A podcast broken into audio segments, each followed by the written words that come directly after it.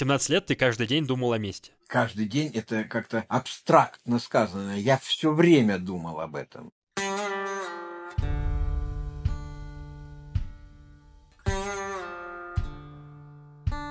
Привет-привет, меня зовут Миша Ронкайнен, а слушаете вы «Тюремный подкаст». Подкаст про жизнь в тюрьмах разных стран мира. Я беседую с людьми, которые в них отсидели или сидят прямо сейчас.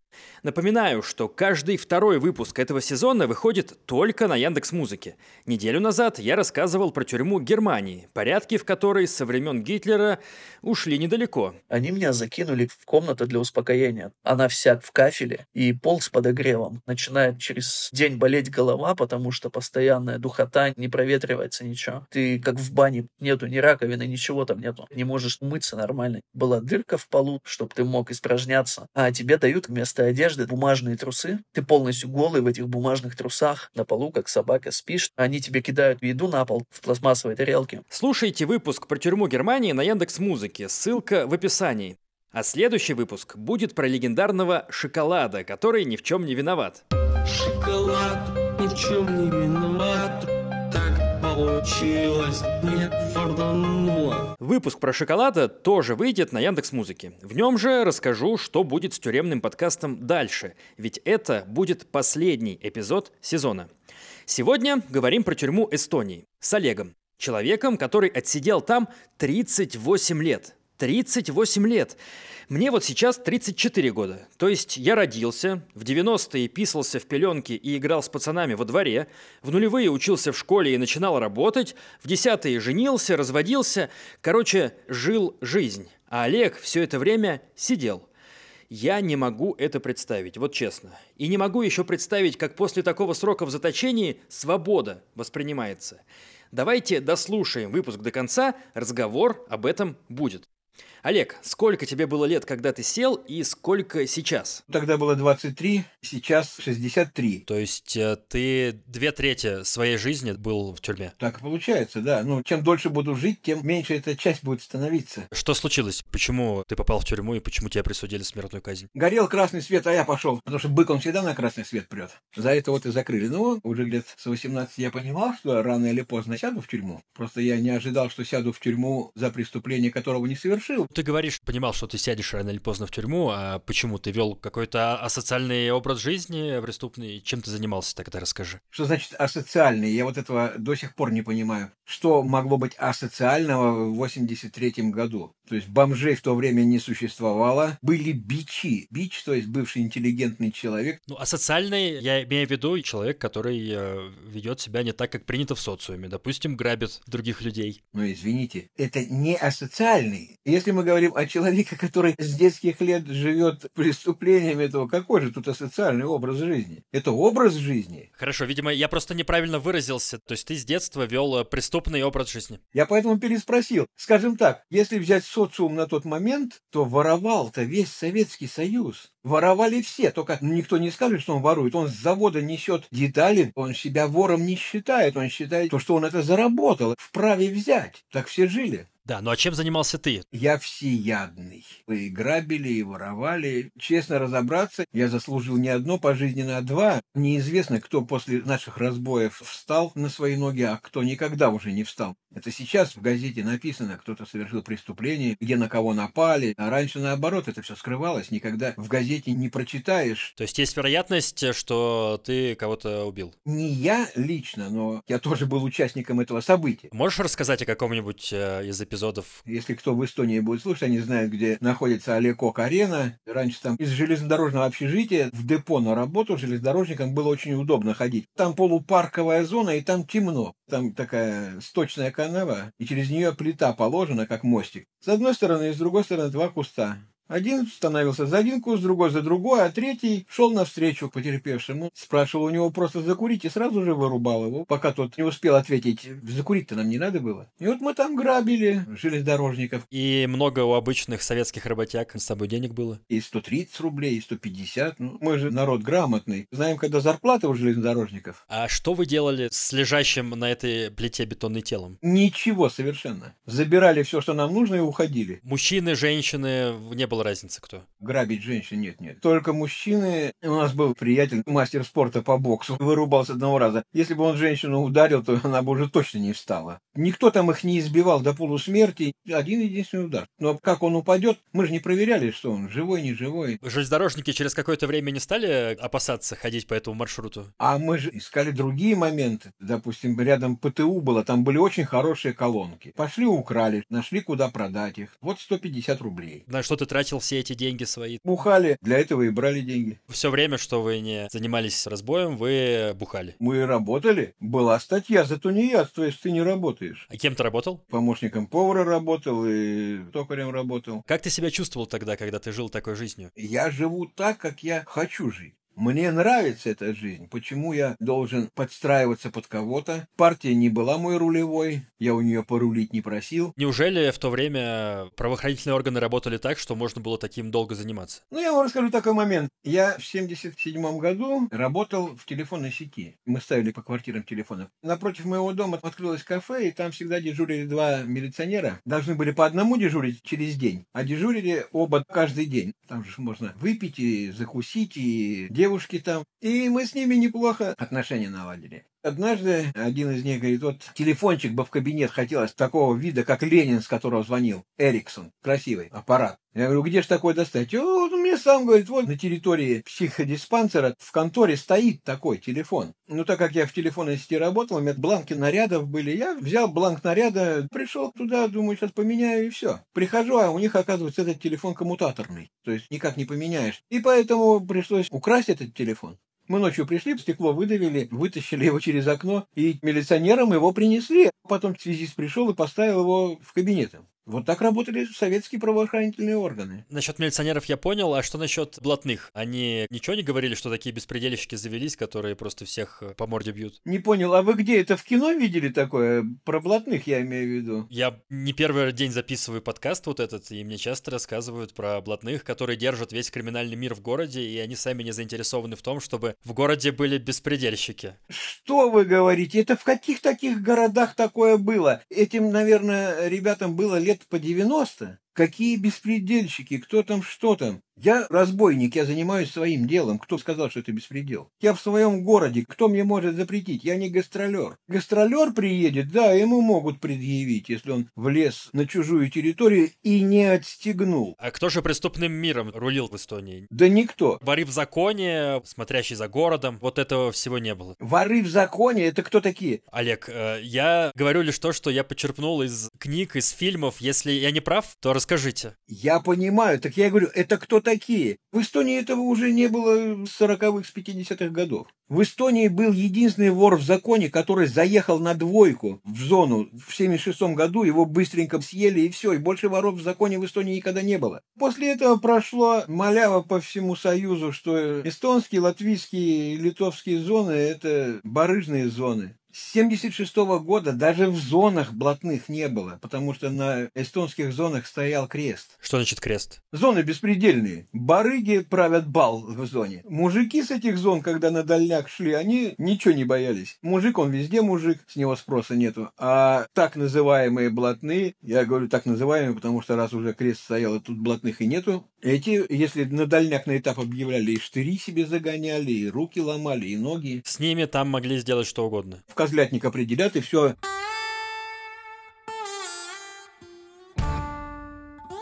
Как же в итоге вышло, что ты оказался за решеткой? То есть все-таки что-то пошло не так? За чужое преступление закрыли, потому что мой подельник был знаком с жертвой, ему немножечко по бокам настучали, он признался, что он совершил, привезли на опознание, потерпевшая его не опознала, он пошел в отказ, мы его спрашивали, а с кем ты был? Ну, мы в тот вечер действительно вместе были, но ни он, ни я не совершали преступления. По показаниям потерпевшей, преступление было совершено позже намного. Менты сдвинули совершение преступления на более раннее время, потому что в это время мы были в том районе, а оказалось, что у меня алиби на это время. И преступление, за которое мне дали 4 года, которое я действительно совершил, я его просто сам преподнес ментам на блюдечке, это преступление было алиби против другого. То есть это в один день преступления были? В одно время, можно сказать. И таким образом дело в суде развалилось. То есть я верно понимаю, что у тебя алиби от убийства было, что ты в это время занимался грабежом в другом месте? Да, грабеж. Меня за него в 83 году осудили на 4 года, и вот дело отправили на доследование по факту убийства. Потом вернули время на другое. Обвинение построено на показаниях свидетеля, который дает свои показания с чужих слов. Но, тем не менее, я получил 15 лет срока. А что, по мнению прокуратуры, ты сделал? Что тебе вменяли? Букет из пяти статей. Убийство, изнасилование, разбой, хулиганка. И что ты чувствовал, когда услышал этот срок? Я просто задал вопрос прокурору. Почему же не вышаг? Он мне дважды ответил. Первый раз, кто-то же сидеть должен, а второй раз мне ответил, ну, мы не можем дать высшую меру, потому что у нас есть разумные сомнения. То есть ты охренел? Ну, если бы я охренел, я бы сошел с ума. Естественная реакция любого человека – нужно отомстить за то, что тебя унизили настолько. Как правило, первая реакция человека, который желает отомстить, это все убью. Прокурора. Почему прокурора? Свидетеля, который дал ложные показания, на основании которых меня осудили. Ну, итальянцы правильно говорят, месть – это блюдо, которое нужно есть холодным. Поэтому с годами приходит осознание, что убить – это слишком легкое наказание. То есть ты с годами не остыл? Нет, конечно. Я так понимаю, что вторая твоя судимость, когда ты вышел после 15, это как раз связанная с местью. Я ни разу не вышел. Я 38 лет отсидел без выхода. Тебе же 15 дали. Откуда 38 взялись тогда? Вот так они и набегают года, потому что раз я сижу за убийство, которого я не совершал, если я убью здесь кого-то, это будет как раз входить в мою статью. Я же имею полное право. Грех этот уже покрыт. То есть, Олег, э, ты кого-то на зоне еще убил? Да. Был некто, который пришел к моему будущему подельнику и спросил, можно ли избавиться от одного человека. Ну, я ему сказал, вот определенная сумма и все. Но мне надо же узнать, за что он его заказал-то. Начал узнавать, выяснилось так, что этот товарищ, который пришел заказать другого, проиграл 46 тысяч рубликов. И чтобы не платить этого долга, ему было проще заплатить намного меньше нам, чтобы устранить того человека. Ну, я посчитал, что это неправильно. Он должник, и у меня было три выхода. Первый выход – это отказаться от этого дела. Но ведь он найдет другого. Совершенно невиновный человек в данной ситуации пострадает. Второй вариант – пойти этому человеку сказать, что вот тебя заказали, тоже неправильный путь со своей головы на другую спихиваю. И третий вариант – это устранить этого заказчика, что я и сделал. Бесплатно? Как бесплатно? Он заплатил? А, он заплатил за то, чтобы ты устранил одного, а ты вместо этого устранил заказчика. Конечно. Как э, ты его убил? Задушил. Я не люблю кровь. А чем? Любой человек выбирает себе инструмент, удавочка, тросик. А где это было? На улице, там, где никто не ходит. А он успел понять, что вообще происходит и что ты его убиваешь? В конце, когда удавка на шее захлестнулась, да, он закричал, что он нам все простит. Я не понял, что он нам собирался прощать. Там еще два подельника. Пошли со мной вместе. Ну и потом, когда э, следователь нашел какой-то подход к ним, и они сознались, но э, свалили не на меня все, а расписали на троих. То есть, если бы они свалили бы все на меня одного, то я получил бы не больше 15 лет. Если бы они взяли все на себя, тоже было бы нормально, я бы ничего не получил. Никто бы не доказал, что я там был. То есть они сами себя в подельники записали. А сколько ты к тому времени уже сидел из своих 15? Это был ноябрь 91 -го года. Мне оставалось сидеть 7 лет. Тебе присудили высшую меру наказания. Расстрел. Да, ИМН. Исключительная мера наказания. Камере смертников я сидел полгода. Как выглядит камера смертников? Железный ящик, металлические стены, металлический потолок, желтый закопченный, потому что там курили. На окне, мало того, что там жалюзи с той стороны окна, здесь щит стоит с отверстиями 5 сантиметров, просверленный диаметром. То есть в окне ничего не видно? Нет, там из простой камеры в окне ничего не видно, там жалюзи стоят с улицы. Бетонный пол, два шканаря. Ну, а сидели по одному. Туалет? Конечно, в уголочке стоит. Маленький столик, на котором ты будешь кушать. Радиоточка. Оттуда вообще нельзя выходить или прогулки какие-то существуют? Только в баню. Раз в 10 дней. То есть ты полгода просидел э, в этой клетке. Как ты себя чувствовал? Ты не позеленел, как эти стены? Без солнца-то? Там без солнца вся остальная тюрьма также. Прогулки всего час во дворах, в этих солнце практически не бывает. В уголочке светит 15 минут и все. Так что кто с этой тюрьмы приезжал в зону, они все были желто-зеленые. И чем ты занимался целыми днями в этой камере? Пили чай, курили. Читал Библию, разговаривал с таким же бедолагой-смертником, как сам, с другими заключенными разговаривали. То есть можно было перекрикиваться, Можно спокойно разговаривать, как мы, там все хорошо слышно, коридорчик небольшой. а потом, когда отпустили из этой камеры, куда тебя посадили? Мы сидели там же в тюрьме в этой. В зону я выехал только с 2002 года. Ну а ты все эти полгода думал, что тебя расстреляют. Даже ни разу не подумал об этом. У меня и сомнений не было, что я выйду из камеры смертников. Мне дали исключительную меру наказания за убийство одного человека. В то время в зонах в Эстонии убивали каждый день. За один месяц с двойки с зоны со строгого режима вывезли 63 трупа. Это только вывезли тех, кого нашли. Сколько там пропали без вести. Боже, а как можно без вести на зоне трупа спрятать? Ой, там очень много мест было. Допустим, на двойке дробилка была, щебень дробили, и две огромнейшие горы этой пыли. Чуть ломиком долбанул, засыпало, там трактора засыпало. Да никто и не искал особо-то. Там пруд был, в пруду сколько утоплено трупов было. На четверке в подвале под четвертым бараком сколько трупов плавало, когда уже ломали, выловили их. Что за воины у вас там были? Почему у вас по два человека в день умирало? Потому что беспредел он был, он и есть там. Потому что э, так называемые блатные, они считали, что они рулевые. Их валили. Они сами друг друга валили, валили кого-то других. Там разгул был. Ну что там, Бухалова была полная тонна. Менты сами вино бочками завозили в зону. Бочка вина 200 литров. Таких пять бочек на машине стоит, их винты через вахту завезли. И ползоны гудит с этого вина. То есть это все продавали заключенным? А кому они пять бочек привезли? Для себя, что ли? Их там 40 человек, ментов. Я как раз хотел спросить насчет убийства и платы за него. Зачем тебе деньги нужны были на зоне? Мне вообще плевать было на эти деньги. Это условность. Раз заказуха, значит, надо платить. У меня своих денег хватало. Я в день зарабатывал по 100-150 рублей. Что ты на зоне делал, что ты зарабатывал столько? Шкатулки резал, ножи делал. Что ты делал с этой кучей бабла? Днем заработали, вечером посидели, побухали, в баньку сходили, попарились, пивка попили. Ведь водочка денег стоит. 25 рублей бутылка водки, 25 рублей нож стоит. А, в смысле, ты делал ножи, и один нож, соответственно, стоил одну бутылку водки. И все деньги ты тратил, получается, на развлечения. Ну а куда их девать там? Какие были развлечения, кроме вина и бани? Пошел, купил пожрать, столовская жратва, не ахти какая хорошая. Четвертак отдал доктору, она тебе больничное питание выписала в больничную столовую. Пошел на котлеты с пюрешкой, и маночка на завтрак. Что еще можно было делать, кроме как выпивать и ходить в больницу есть усиленное питание? Девушки? Платишь определенную сумму, на свиданку к тебе придет кто угодно, любая. Пошел на свидание на три дня и все. Через месяц еще заплатил, еще пошел. Хорошо, а вопрос тогда такой. Если там можно было все за деньги, почему нельзя было с зоны уйти за деньги? Можно было заплатить деньги из зоны уйти, но это в бега уйти. На тот момент мне это не надо было. Эстония настолько маленькая, как стол, тут поймают быстро. Я собирался совершить свой акт мести, зачем я буду уходить? В бегах я не могу так, как я хочу отомстить, я должен бегать по всей Эстонии.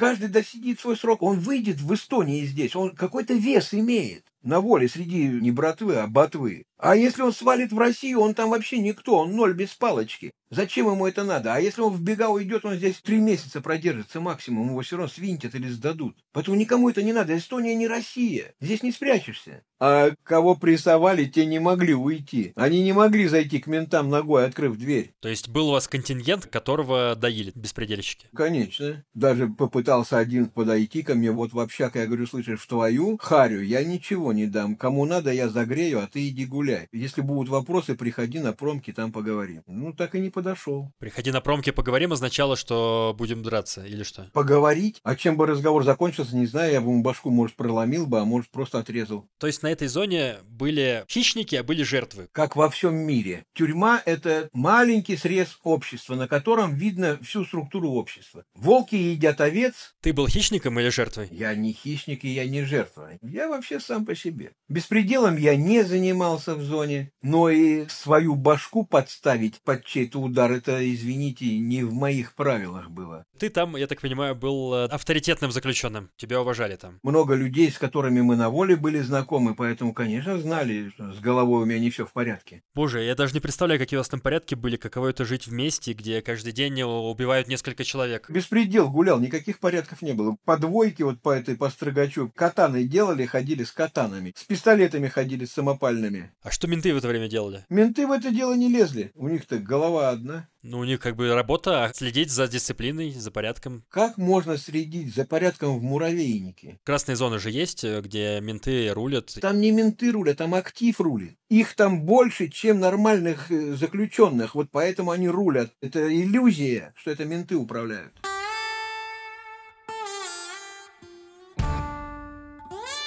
То есть ты с 1991 по 2002 11 лет сидел в помещениях камерного типа, не выходя на улицу фактически вообще. Как во всех тюрьмах, час прогулки. Я там сидел так, как хочу. У нас двое пожизненников было. Мы начали добиваться, чтобы у нас были свидания. Я пришлю потом тебе пару фоток, где мы в камерах сидим. Вот называлась батарейная тюрьма, потому что она находилась на улице Сур-батареи. Бывшая крепость. Ты сидел с э, сокамерником вдвоем, или ты продолжал в одиночку сидеть? Мы как хотели, так и сидели. То по одному сидели, отдыхали друг от друга, то скучно становилось, вместе съезжались. А вы вдвоем были на всю Эстонию два единственных пожизненника. На тот момент, да, остальные все сидели под ИМН, то есть под исключительной мерой наказания. Как менялось твое мироощущение, когда 11 лет сидишь в камере весь день фактически? Покурить, есть, захотели бухнуть, заплатили, нам принесли. Телевизор стоит, я его включил, картинка идет, я звук убрал, магнитофон включил на всю катушку, я хожу себе по камере, мне пофиг, я где-то не в камере, я вынашивал планы мести. Я знаю, чего я хочу от жизни. То есть все эти уже к тому моменту 15 или 20 лет ты думал о месте? Планы мести я вынашивал не с 83-го, а с 85-го, когда осудили, и по 2002 год. 17 лет ты каждый день думал о месте?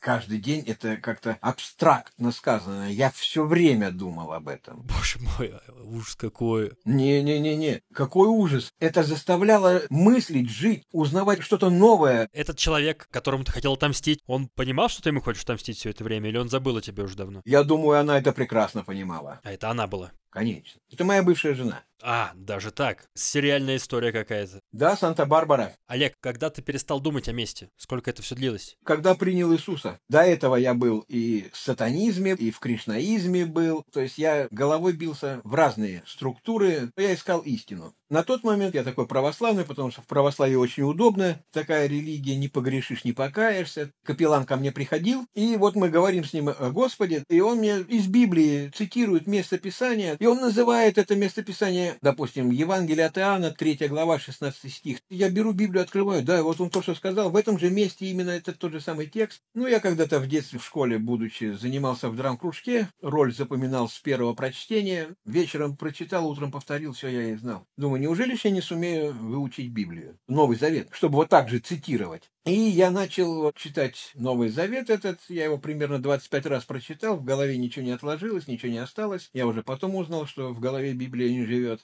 Как ты принял Иисуса? Со мной на этаже сидел по жизни такой Миша Левушкин. У него нет ни одного зуба. Когда он разговаривает, он плюется на 3 метра. В общем, очень неряшливый и неприятный человек. Он в 92 году уверовал, но у него падение случилось такое, что он опять сел в тюрьму и на пожизненное попал. Но он все время говорил про Иисуса. И вот батарейная тюрьма должна была в декабре уже закрыться. И нас одних из последних увозили. 13 декабря мы сидим в автозаке в шестером. И вот тут я впервые искренне начал молиться Богу. Я начал просить Бога, чтобы меня не посадили в одну камеру с Мишей. Он неряха, он неприятный такой. Ну, бог шутник, он меня посадил именно с ним в одну камеру, и вот мы чифернули с ним, покурили, и он мне начал свидетельствовать об Иисусе. Я увидел вот именно Иисуса. Я не знаю, это было видение, но я не спал, это точно. У Миши вообще такие длинные сальные волосы, борода всклокоченная, а тут аккуратненькая бородка, вьющиеся волосы, светящиеся глаза, светящаяся кожа. Когда мы ложились спать, через полудрему я услышал Мишин вопрос, а кто для тебя Иисус? Я ему ответил, Господь.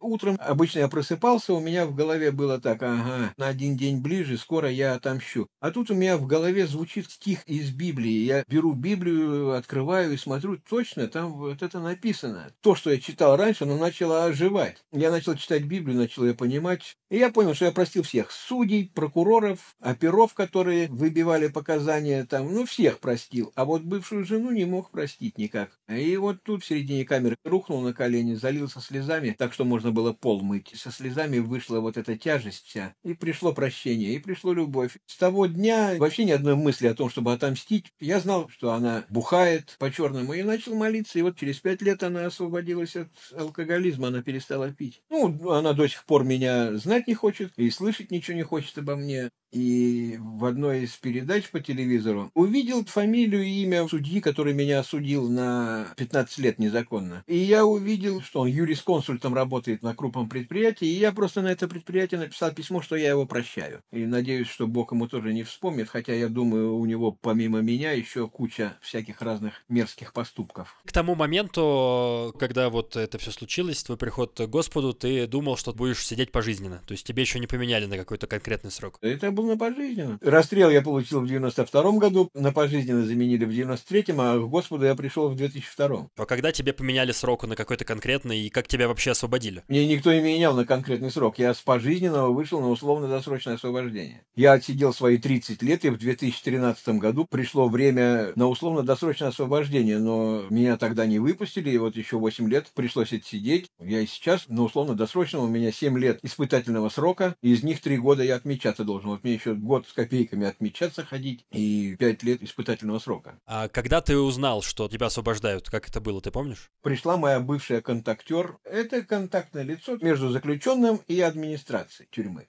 И я знал, что сегодня будет решение суда оглашено. И вот она пришла ко мне в 6 часов, открыла кормушку и сказала, что меня освобождают. Вот так я узнал. Какие твои были эмоции, ощущения? Ну вот, наконец-то, дождался. Ну, какой-то эйфории, радости прям безмерной не было? Да ну не было никакой такой эйфории, радости. Я не сомневался в том, что меня рано или поздно освободят. Когда мне суд отказывал, я не впадал в депрессию или еще куда-то. Значит, еще не время мне выходить. Еще, значит, Господь не видит меня на свободе. Многие говорили, у тебя крыша поедет. Ничего, у меня не поехала. Мне все говорят, да ты выйдешь за ворота, на тебя как свалится. Я вышел из тюрьмы. И у меня ощущение такое, что я вышел из автобуса. Да, чуть позже, через несколько часов после освобождения. Тогда начало появляться такое ощущение, что воздух другой. Наверное, все-таки воздух свободы пахнет по-другому. Когда вышел из тюрьмы, что ты хотел больше всего сделать и что ты сделал? Я освободился в революционный центр. В этот же день мороженого очень хотелось. Пошли потом в магазин, купили мороженое.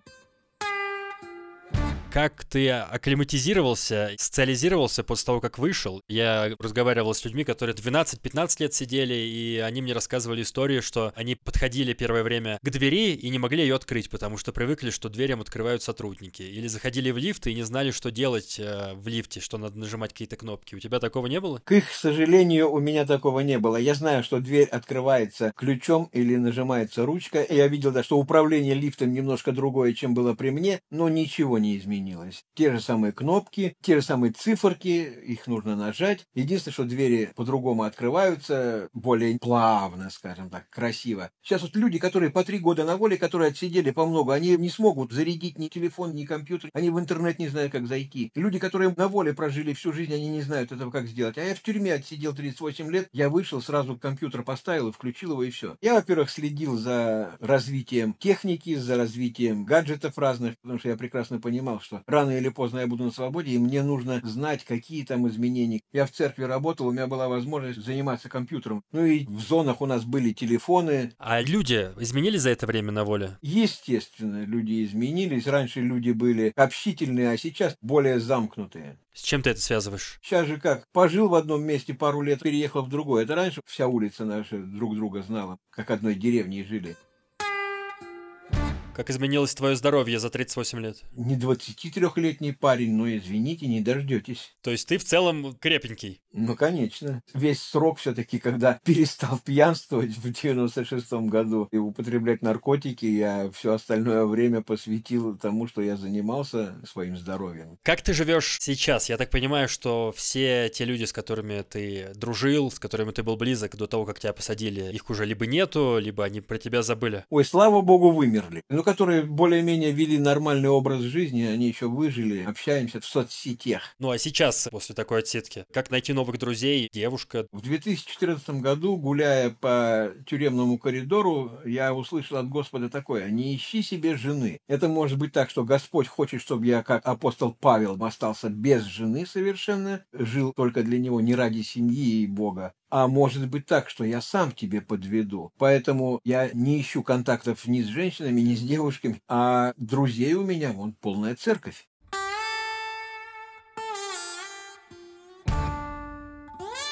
Как ты вспоминаешь сейчас эти 38 лет? Даже не думаю о них. И объясню почему. Еще как-то я в тюрьме сидел и переписывался с женщиной, но она тоже сидела в то время срок, у нее 16 лет было, она сидела 13, вышла на УДО. И потом созванивались мы с ней. Она мне сказала, тюрьму нужно выкинуть из головы сразу. Если ты ее не выкинешь, если она будет в голове, ты будешь сидеть и дальше в тюрьме, хотя будешь на воле. И вот Господь так милостив ко мне был, как будто я не из тюрьмы вышел, а из автобуса вышел. Если меня спрашивают, да, я могу вот свободно рассказывать, вспоминать, но так, чтобы я сам себе вспоминал об этой тюрьме, нет. Я выбросил это все раз и навсегда. Я вышел из автобуса, и больше я в этот автобус не сажусь. У меня другой маршрут. То есть после такого срока жизнь продолжается? Обязательно. Жизнь только начинается. Олег, спасибо тебе большое за этот рассказ. Это удивительная, конечно, история, и финал ее прям невероятный. Нужно снимать фильм про тебя, но пока что вот ограничимся подкастом. Уже есть и не один, если хочешь, могу прислать ссылки. Да-да-да, пришли, пожалуйста. Спасибо тебе и до свидания. Хорошо, мир с Богом, до свидания.